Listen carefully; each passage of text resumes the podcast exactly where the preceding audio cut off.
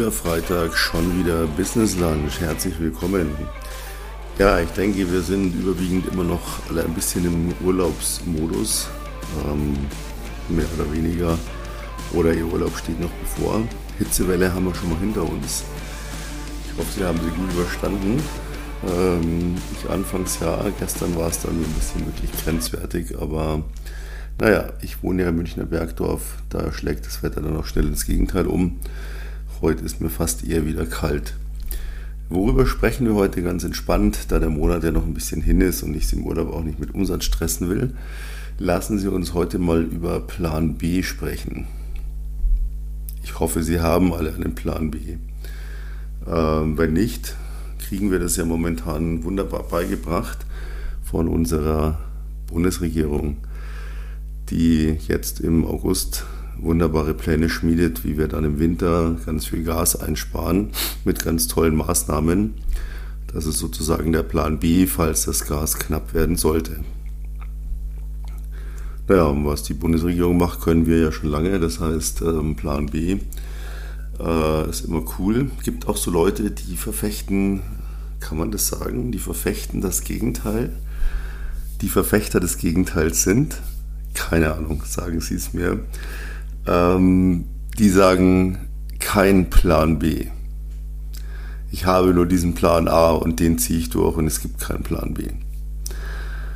Wir wollen es mal ein bisschen auseinander dividieren, warum was wie gut ist und warum Sie diesen Plan B ähm, haben oder haben nicht, haben sollten oder auch nicht haben sollten. Ähm, ganz interessant fand ich heute, äh, habe ich in einem YouTube-Video gesehen, gehört, gesehen, beides. Da hat eine Dame gesagt, die sehr in ihren Videos seit Jahren im Prinzip ihre Erfolglosigkeit demonstriert oder dokumentiert, aber immer das Gleiche macht. Also die, die weicht davon nicht ab und die wehrt sich also auch gegen ganz klar, sagt, ich brauche ja niemand, der mir sagt, wie es geht. Ich mache das einfach so und es wird schon irgendwann funktionieren. Wird es nicht, aber das ist ein anderes Thema. Ähm, aber die hat äh, heute so ein Beispiel gebracht, hat gemeint, ja, die ganzen Kritiker, die mir sagen, ähm, man soll was, man muss dann irgendwann was anders machen, wenn es nicht funktioniert und es stimmt gar nicht. Und da hat sie also hier einen äh, berühmten Wissenschaftler herangezogen als Beispiel, der auch nie aufgegeben hat, seine Idee zu verfolgen. Ich möchte den jetzt nicht nennen, weil ich auch in keinster Weise möchte, dass man irgendwie draufkommt, wen ich da meine, denn das liegt mir wirklich fern, hier Leute zu denunzieren oder niederzumetzeln, weil ich denke, ich bin schlauer als die. Also das war jetzt einfach nur so ein bisschen, so bin ich drauf gekommen. Aber ich habe ein eigenes Beispiel zu Plan A und Plan B, die Gebrüder Wright. Klingelt was bei Ihnen? Können Sie es zuordnen? Grübeln Sie noch oder wissen Sie schon, ja, die haben hier, das waren so die ersten, die ein Fluggerät entwickelt haben. Die wollten fliegen, die fanden diese Idee, das war ihr Leben, die waren davon besessen zu fliegen. Also haben sie ein Flugzeug gebaut oder das, was sie dafür hielten. Und dann sind sie damit an den Hang gegangen und haben das gestartet und sind sofort abgestürzt. Also haben sie sich gedacht, okay, dann halt Neues nochmal bauen. Haben es wieder gebaut. Und ich weiß nicht, ich habe die Zahl vergessen. Es ist immer wieder schiefgegangen, das Ding. Es ist immer wieder abgestürzt, hat nie funktioniert. Nie. Die haben die Geldgeber verloren, die haben alles verloren. Das Einzige, was ihnen blieb, war immer diese Verbissenheit, wir kriegen das hin, wir wollen fliegen, wir wollen das schaffen. Jetzt könnte man sagen, ja, die Jungs, die haben einfach immer wieder nicht aufgegeben und einfach stur ihren Plan verfolgt. Aber das ist mit Sicherheit falsch. Denn auch wenn man sich so Dokumentationen dazu anschaut, jedes Fluggerät war anders. Das heißt, die haben immer wieder gesagt, okay, wenn das nicht funktioniert hat, dann ändern wir etwas dann ändern wir etwas und, und machen es ein bisschen anders und vielleicht funktioniert es dann und wenn nicht, dann müssen wir es halt nochmal ändern. Das heißt, die haben sich dynamisch nach vorne entwickelt. Und das ist der große Unterschied. Zu, ich verfolge stur und mache immer das Gleiche, es wird schon irgendwann klappen, zu, ich überlege mal, wenn das nicht klappt, dann ist irgendwas falsch daran, dann nimmt der Markt das nicht an. Und ich kann nie, und das kann ich Ihnen nur immer wieder ans Herz legen, Sie können nicht gegen den Markt gewinnen. Der Markt gewinnt immer gegen Sie. Wenn der Markt etwas nicht annimmt, dann taugt es nichts, dann wird es nicht erfolgreich sein. Sie können den Markt nicht auf den Kopf stellen, sondern der Markt sagt, hey, mache ich nicht, äh, änder was und dann nehme ich es vielleicht. Also haben die immer wieder was geändert, das heißt, sind also nicht stur ihrem Plan gefolgt. wie komme ich jetzt darauf, was hat das mit Plan A und B zu tun? Ganz einfache Geschichte. Stellen Sie sich mal vor, noch niemand ist geflogen. Und Sie wollen ein Fluggerät bauen, das fliegen kann. Und Sie sind überzeugt, dass Sie das können und Sie haben eine Idee und Sie, jede Nacht gehen Sie im Kopf den Bauplan durch und die Idee durch und dann suchen sich Geldgeber, dann suchen Sie das Material aus und so weiter. Und irgendwann fangen Sie an, das Fluggerät zu bauen. In der absoluten Überzeugung, es wird funktionieren. So, jetzt überlegen wir mal, ähm, Sie sind also zum Beispiel ein, vielleicht ein bisschen Skeptiker oder Skeptikerin und sagen, naja, aber wenn dieses Fluggerät, das ich da jetzt nicht baue, das ich da jetzt baue, nicht fliegen kann, dann habe ich noch einen Plan B. Dann baue ich so und so und dann muss es funktionieren. Merken Sie das Idiotische daran? Ich würde also tatsächlich hergehen, würde sagen, ich habe einen Plan B, der todsicher funktionieren wird, aber ich mache erstmal Plan A, weil der könnte ja funktionieren. Und das ist der Schwachsinn an Plan A und Plan B. Ich kann mir durchaus überlegen, was ist mein Plan A, das Optimale, das Optimum, das absolut Perfekte, 100 Prozent. Und dann überlege ich mir, und wenn das nicht funktioniert, was würde ich denn dann anders machen? Was wäre mein Plan B? Oh, da würde ich mir überlegen, da lasse ich das weg, dann mache ich das dazu, dann mache ich das ein bisschen günstiger, egal ob das jetzt eine Dienstleistung oder ein Produkt ist, spielt keine Rolle. Und dann überlege ich mir also bei Plan B sozusagen die Perfektion, die auf jeden Fall funktionieren wird. Und mit Plan A, ja, das könnte funktionieren. Ja, Entschuldigung, wenn ich davon überzeugt bin, dass Plan B der perfekte Plan ist, der auf jeden Fall funktioniert, falls Plan A nicht funktioniert, dann mache ich doch Plan B zu Plan A und lasse es einfach laufen. Da brauche ich doch nicht rumtun, da brauche ich doch nicht erst einen Plan A machen und, und, mal gucken und Zeit verlieren, Energie verschwenden, Geld verschwenden, um dann auf Plan B umzusteigen. Was für ein Schwachsinn. Und deswegen halte ich Plan A und Plan B für Blödsinn, ähm, sondern äh, Plan A ist für mich so immer, es ist ein nice to have und Plan B ist ein, wird funktionieren. Und dann starte ich mit Plan B und nicht mit Plan A. Und Plan C brauche ich dann nicht, weil Plan B wird ja sowieso funktionieren. Und das ist der große Unterschied. Und deswegen bringt Ihnen das nichts, ähm, sich jetzt zu überlegen, irgendwelche Szenarien. Das ist so wie jetzt hier mit, ja, wir sind jetzt im August, wir heizen nicht, aber wir machen jetzt schon mal einen Plan B. Ähm, so kam ich ja vorhin auf dieses Beispiel mit der Bundesregierung. Jetzt mache ich ja so einen Plan B. Ähm, wie spare ich im November dann Gas? Ich habe aber noch nicht November. Aber irgendwie kommt mir dann so ein Gedanke. Diese einfachen Maßnahmen, die da jetzt genannt werden, die sind ja letztlich Larifare. Es ist jetzt nicht keine große Anstrengung. Ähm, ist ja Plan B. Aber dieser Plan B wäre eigentlich unser Plan A gewesen, schon seit zehn Jahren, weil dann hätten wir einen Haufen Energie gespart, einen Haufen CO2-Ausstoß weniger gehabt, ähm, hätten alle niedrigere Betriebskosten hätten vernünftige Energiepreise, weil wir nicht mehr so viel davon brauchen. Das wäre doch ganz einfach gewesen. Warum muss ich diesen Plan B in die Schublade tun? Sollte das Gas knapp werden, dann sparen wir das ein. Das können wir doch so oder so machen. Das ist doch nicht schlimm. Das ist ja sowieso witzig. Ne? Ich hatte ja gesagt, raten Sie mal, wo, wo ich Urlaub mache. Ähm, lagen sie alle schön daneben.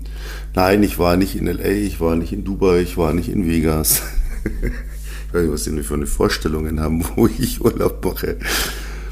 Äh, nein, Italien, Italien. Und ähm, dort gibt es halt, ich glaube 1972, nageln Sie mich nicht auf genaues Jahr fest, gibt es ein Gesetz zur Energieeinsparung und dieses Gesetz legt fest, wie viel Temperatur maximal eine Heizung erzielen kann und darf. Das heißt, die sagen, die Heizung darf den Wohnraum nicht wärmer als 19 Grad machen. Die darf das Schlafzimmer nicht wärmer als 17 Grad machen, etc. Das Gesetz ist heute noch in Kraft. Was ist bei uns in Deutschland? ist genau andersrum. Wir haben natürlich ein Gesetz, das sagt, die Heizung muss Minimum den Raum auf 23 Grad bringen, sonst ist diese Heizung fehlerhaft. Das ist, wie paradox das ist, ne? Die einen sagen, wir maximieren das, was die maximal an Wärme raushaut, weil wir brauchen ja nicht Energie verschwenden. Und wir sagen, oh nee, die muss mindestens so viel bringen, sonst ist das ein Mangel. Ja? Und der gute deutsche Bürger geht ja dann auch mit dem Thermometer rum und misst nach, ob die Räume auch wirklich warm genug werden, so wie es im Gesetz steht, weil sonst kann er ja gleich Mietminderung geltend machen oder seinen Heizungsbauer verklagen. Das ist so der Unterschied. Gut, Kehrseite der Medaille, wenn Sie Italien auch wie ich im Winter bereisen, und das mache ich sehr, sehr gerne, und Sie gehen da irgendwo in eine Behörde, in ein Büro, in eine Privatwohnung, raten Sie mal, was da in jedem Zimmer steht. Richtig, ein elektrischer Heizlüfter. Raten Sie mal, was ich, wenn ich von zwischen November und Februar Italien bereise, immer im Kofferraum habe. Richtig, einen elektrischen Heizlüfter. Weil sonst frieren Sie sich dort einfach einen Arsch ab. Ist nicht schön. Und gerade die Italiener, die sind ja ein bisschen verfrorener als wir. Vor allem je südlicher man kommt. Ähm, das ist dann wieder die Kehrseite. Ne? Aber prinzipiell mal ist es schon paradox. Also diese Plan, Plan B, Sie sehen, Energie, Bundesregierung, alles, hätte man doch gleich den Plan B zum Plan A gemacht. Statt hier rumzuschwurbeln, Windräder, Abstand zu Häusern, und mache ich jetzt dies oder mache ich jenes noch, bevor wir jetzt diese, diese Energiekrise sozusagen hatten, wurde da ja schon viel rumlamentiert. Statt mal zu sagen, lass uns doch im First Step einfach mal Plan B machen, wir tun jetzt mal so, als müssten wir dringend sparen und versuchen einfach mal Gas einzusparen. Und dann machen wir den Rest. Und dann stehen wir richtig gut da. Nein, Plan, erstmal wird Plan A durchgezogen. Das ist auch sowas, was super in Mode gekommen ist. Äh, ich bin mir nicht sicher, hat, hat, hat die Politik das von, vom Vertrieb abgeschaut oder der Vertrieb von der Politik? Ich weiß es manchmal nicht. Aber es ist ja geil, ne? Ich hatte da auch schon ein paar Mal so drüber äh, philosophiert in den in verschiedenen Podcasts von mir. Ähm, dieses, ja, das habe ich neulich gehört. Wir wollten, es gab irgendwie einen, einen Plan, dass wir 2025 80 Prozent aller deutschen Haushalte am Glasfasernetz hängen. Hochgeschwindigkeitsinternet. Nachdem dann irgendwie jetzt ein, einer draufkam und festgestellt hat, äh, ups, wir sind ja erst bei 18 Prozent, da wird es mit 2025 aber schon eng, wurde der Termin jetzt auf 2030 gelegt. Das ist so geil, das ist so wie wenn die treffen sich alle und dann sagen sie, ja, 2035 steigen wir aus der Braunkohle aus und 2030 verbieten wir Benzinmotoren und 2041 wieder, ich fantasiere gerade die Jahreszahl, ich merke mir das gar nicht mehr, weil da blickt ja kein Mensch mehr durch. Aber das ist so dieses, bis dahin erreichen wir dieses Ziel, da sind wir klimaneutral, da haben wir keinen CO2-Ausstoß mehr, da haben wir eine 80% Elektroautoquote, da haben wir ein digitales Internet, da haben wir plötzlich gebildete Schüler, alles, alles, alles. Neuerdings haben wir bis dahin auch sogar noch eine total tolle Bundeswehr, das darf man ja auch nicht vergessen. Ja, ich musste leider wieder ein bisschen auf diesem Sondervermögen rumreiten, wie man Schulden heutzutage nennt, aber damit ist auch schon wieder gut. Habe mir schon wieder Luft gemacht. Danke für Ihr Verständnis. Aber dieses, dieses Fristensetzen, das kommt ja, das, das können ja Vertriebsmitarbeiter auch super geil. Das ist dieses Thema, was ich schon so oft angeschnitten habe, so 1. Januar. Boah, bis zum 31.12. Dieses Jahr reise ich voll durch. Da mache ich so und so viel Umsatz, da verkaufe ich so und so viel von meinem Produkt, da mache ich verkaufe ich so und so viele Dienstleistungsprodukte, was auch immer. Und es fühlt sich so unglaublich schön an. Boah, das wird richtig geil. Das Problem ist nur, dass man dann meistens nicht anfängt umzusetzen. Weil man hat ja noch so viel Zeit bis zum Jahresende und was für ein schönes Ziel. Und dann schwelgt man in diesem, in diesem Spirit, oh, ich habe das ja alles schon festgelegt.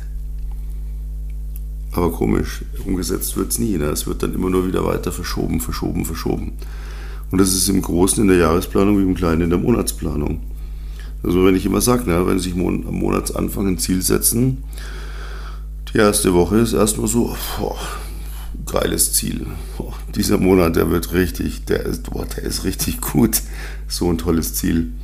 So viel Umsatz wie noch nie, so viel Verkaufszahlen wie noch nie, was auch immer so geil. Ich äh, bin komplett, ich bin komplett entspannt. Ne?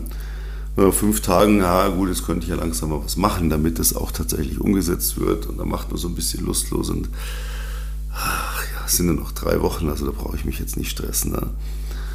Oh, noch zwei Wochen, ja, sollte ich vielleicht doch langsam mal. Das läuft immer aufs Gleiche raus. Und das ist so ein bisschen wie so ein Plan B, ne?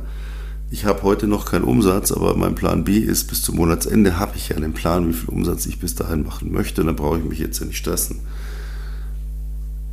Aber wenn mein Plan B, wie viel Umsatz ich bis zum Monatsende mache, tatsächlich so fundiert ist, dann machen Sie den auch gleich. Oder wenn Sie sagen, hier, ja, ich denke mal, ich werde da zwei Riesendeals den Monat machen, das wird total viel Geld reinkommen, das ist schon super. Ja, und wenn sich, wenn sich da doch nichts ergibt, dann werde ich hier noch, dann, ja gut, dann verkaufe ich halt zehnmal hier dieses Produkt von mir und dann, dann habe ich auch mein Geld verdient. Aber erstmal gucke ich mal. Weil das andere, das funktioniert ja auf jeden Fall. Ja, das ist genau der Punkt. Dann machen Sie es doch gleich. Machen Sie sich doch safe, machen Sie sich entspannt und machen Sie dann den Rest so als Sahnehäubchen obendrauf. Plan A kann ich doch immer noch machen. Ich muss ihn noch nicht wegwerfen. Nur wenn ich eben weiß, Plan B wird definitiv funktionieren, weil das ist fundiert und Plan A ist nice to have, dann mache ich Plan B, dann verdiene ich gutes Geld und dann probiere ich, wie läuft denn Plan A. Und wenn er nicht läuft, ist mir egal, weil ich habe ja was anderes gemacht inzwischen. Und wenn es läuft, freue ich mich und sage, Mensch, genial, das nehme ich doch gerne noch mit dazu. Da spricht ja nichts dagegen. Und das ist so der Punkt. Fokussieren sich auf die Dinge, die funktionieren und auf Ziele, die realistisch sind. Ja? So, jetzt auf dem Kalender schielen. Hm. 22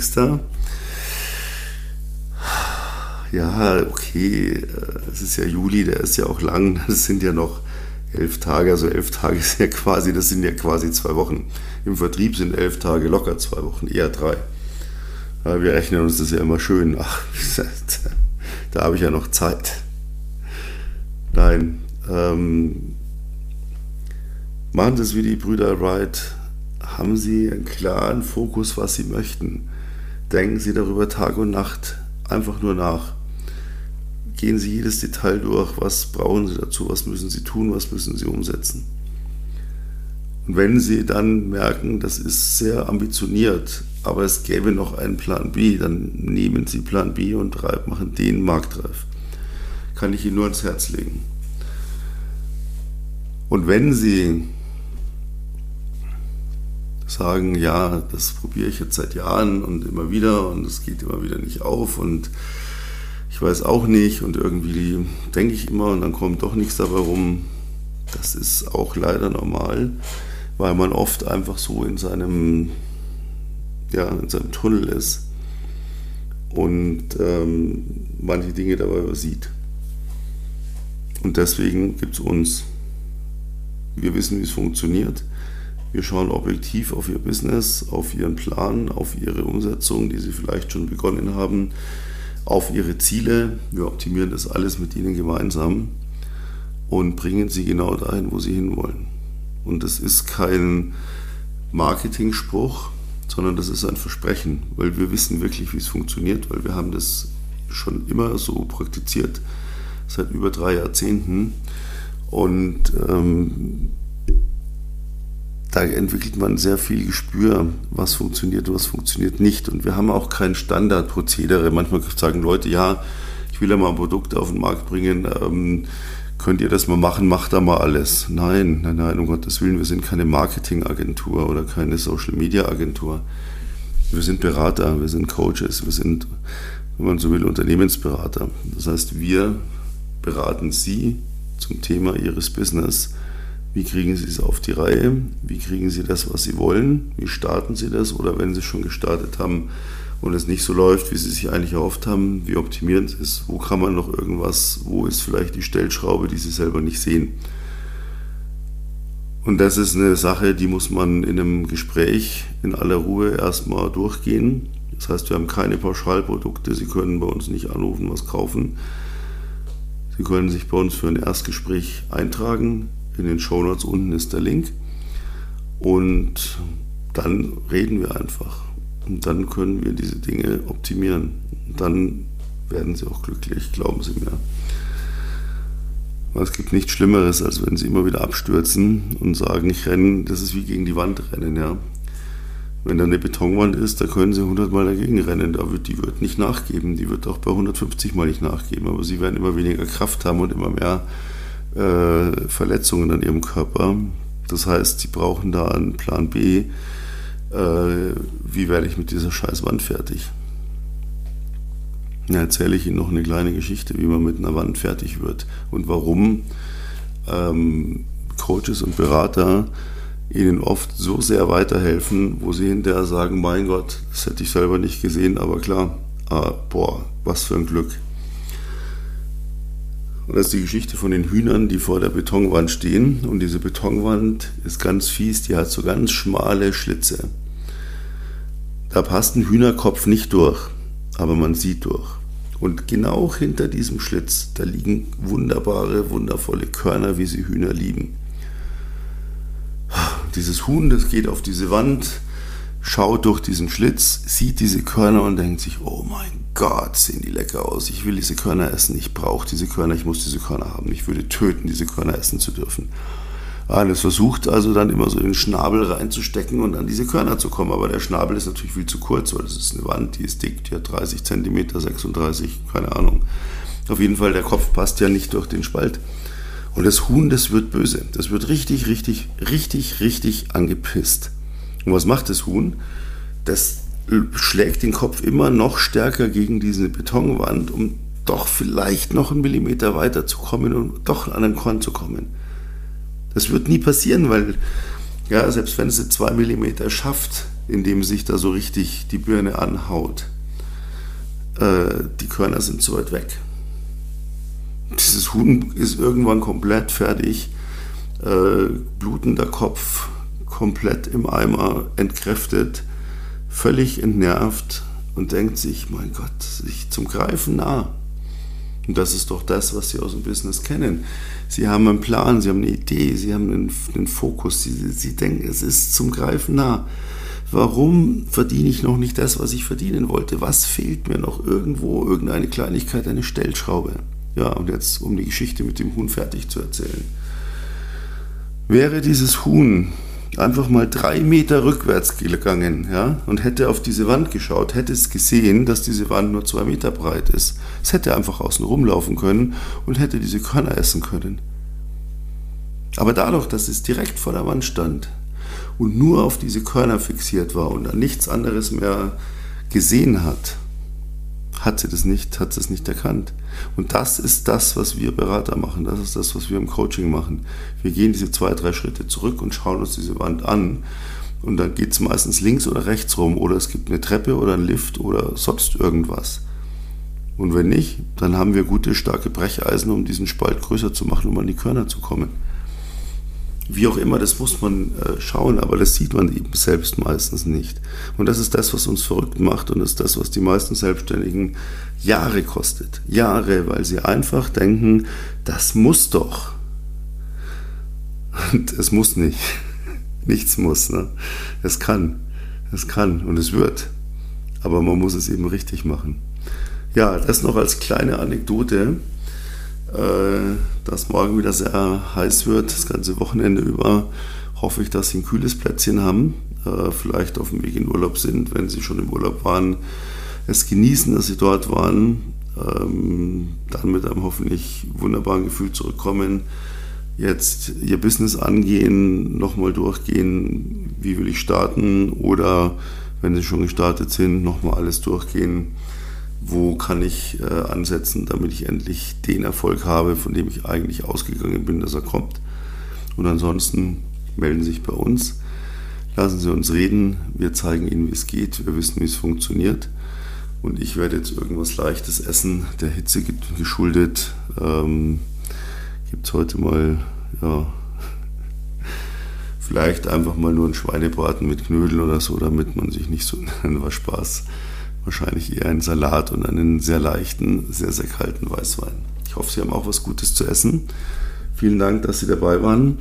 Und ich freue mich heute in einer Woche. Da wissen Sie genau, was auf Sie zukommt. Da gehen wir sehr, sehr stark aufs Monatsende zu. Da hauen wir mal wieder richtig rein, was Umsatz anbelangt. Also schauen Sie, dass Ihre Zahlen bis dahin stimmen, dass Sie mir dann entspannt zuhören können. Oder wenn Ihre Zahlen nicht stimmen, hören Sie mir trotzdem zu, weil ich zeige Ihnen, wie man in den letzten zwei, drei Tagen das Ruder noch rumreißt. In diesem Sinne, danke, dass Sie dabei waren. Ganz, ganz liebe Grüße und Bleiben Sie mir gewogen. Bis nächste Woche. Ihr, der Kevin Servus.